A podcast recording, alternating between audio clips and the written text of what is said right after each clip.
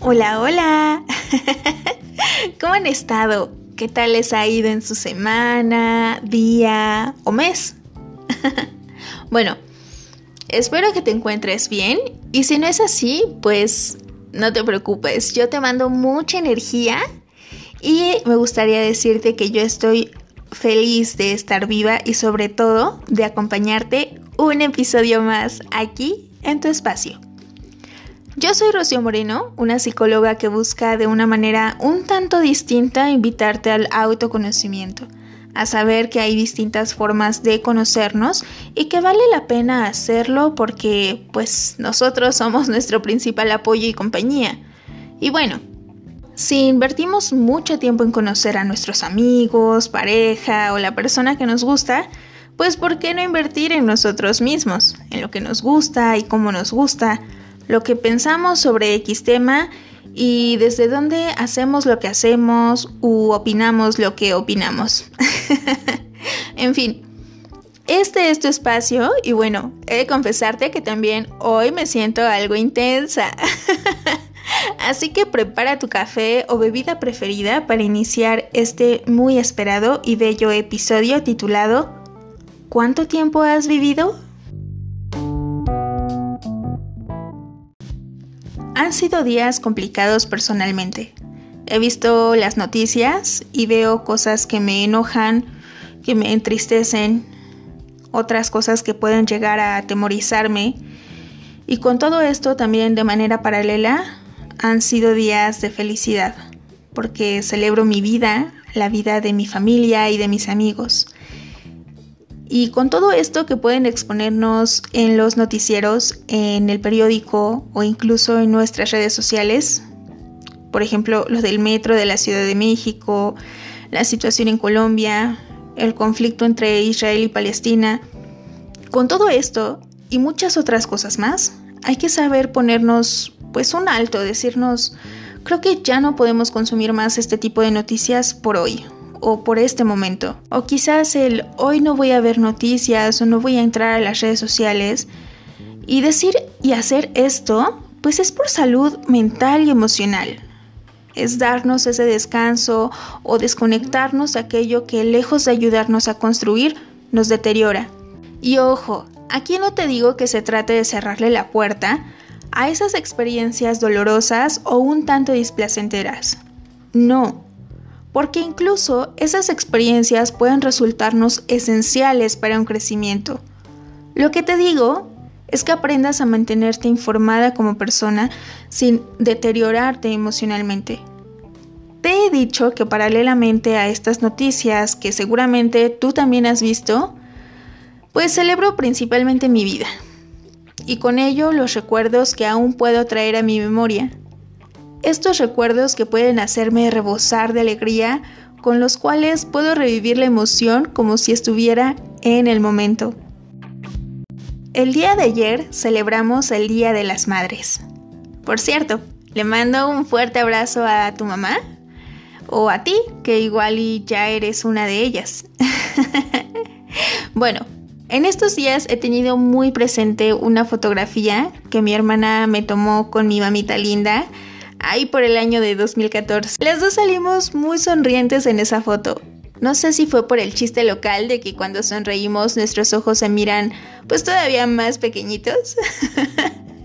si fue por la felicidad de haber pasado mi examen profesional de la carrera técnica o porque estábamos nerviosas por lo que vendría después. No sé si fue el conjunto de esas tres cosas o una por separado, no lo sé. Pero lo que sí sé el día de hoy es que ese día lo viví completa y plenamente. Definitivamente fue un día muy alegre para mí.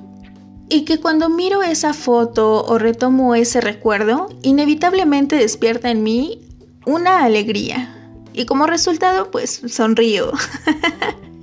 y siento que me cargo nuevamente de energía y bueno, el motivo por el cual te comparto esto agridulce que me va sucediendo o que me ha sucedido en los últimos días es porque me gustaría compartirte, pues un poco a petición de un amigo muy querido, un cuento maravilloso. Quizás con todo el contenido de este cuento pueda comprenderse ampliamente el título que he elegido para este episodio. El cuento se titula El Buscador, de Jorge Bucay. Esta es la historia de un hombre al que yo definiría como un buscador. Un buscador es alguien que busca, no necesariamente alguien que encuentra. Tampoco es alguien que necesariamente sabe lo que está buscando. Es simplemente alguien para quien su vida es una búsqueda. Un día, el buscador sintió que debía ir hacia la ciudad de Camir él había aprendido a hacer caso riguroso a estas sensaciones que venían de un lugar desconocido de sí mismo. Así que dejó todo y partió. Después de dos días de marcha por los polvorientos caminos, divisó, a lo lejos, Camir. Un poco antes de llegar al pueblo, una colina a la derecha del sendero le llamó mucho la atención. Estaba tapizada de un verde maravilloso y había un montón de árboles, pájaros y flores encantadores. La rodeaba por completo una especie de valla pequeña de madera lustrada. Una portezuela de bronce lo invitaba a entrar. De pronto, sintió que olvidaba el pueblo y sucumbió ante la tentación de descansar por un momento en ese lugar. El buscador traspasó el portal y empezó a caminar lentamente entre las piedras blancas que estaban distribuidas, como al azar, entre los árboles. Dejó que sus ojos se posaran como mariposas en cada detalle de ese paraíso multicolor. Sus ojos eran los de un buscador y quizás por eso descubrió sobre una de las piedras aquella inscripción. Abdul Tarek vivió ocho años, seis meses, dos semanas y tres días. Se sobrecogió un poco al darse cuenta de que esa piedra no era una simple piedra, era una lápida. Sintió pena al pensar que un niño de tan corta edad estaba enterrado en ese lugar. Mirando a su alrededor, el hombre se dio cuenta de que la piedra de al lado también tenía una inscripción. Se acercó a leerla y decía, Yamir Khalib vivió cinco años, ocho meses y tres semanas. El buscador se sintió terriblemente conmocionado. Este hermoso lugar era un cementerio y cada piedra una tumba. Una por una empezó a leer las lápidas. Todas tenían inscripciones similares. Un nombre y el tiempo de vida exacto del muerto. Pero lo que le conectó con el espanto fue comprobar que el que más tiempo había vivido sobrepasaba apenas los once años. Envergado por un dolor terrible, se sentó y se puso a llorar. El cuidador del cementerio pasaba por ahí y se acercó. Lo miró llorar por un rato en silencio y luego le preguntó si lloraba por algún familiar. No, ningún familiar, dijo el buscador. ¿Qué pasa con este pueblo? ¿Qué cosa tan terrible hay en esta ciudad? ¿Por qué tantos niños muertos enterrados en este lugar? ¿Cuál es la horrible maldición que pesa sobre esta gente? ¿Qué los ha obligado a construir un cementerio de niños? El anciano se sonrió y dijo, Puede usted serenarse. No hay tal maldición. Lo que pasa es que aquí tenemos una vieja costumbre. Le contaré.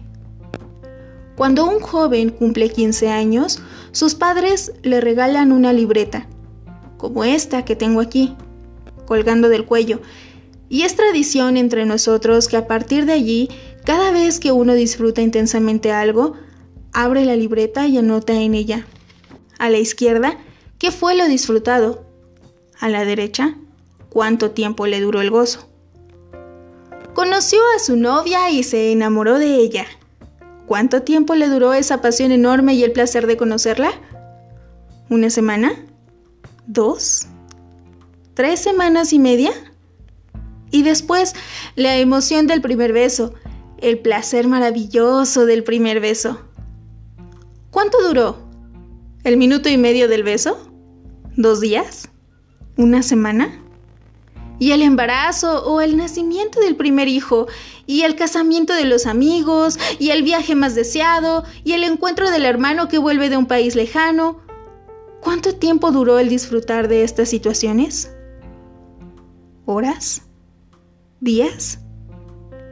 Así, vamos anotando en la libreta cada momento que disfrutamos. Cada momento. Cuando alguien muere, es nuestra costumbre abrir su libreta y sumar el tiempo de lo disfrutado para escribirlo sobre su tumba, porque ese es, para nosotros, el único y verdadero tiempo vivido.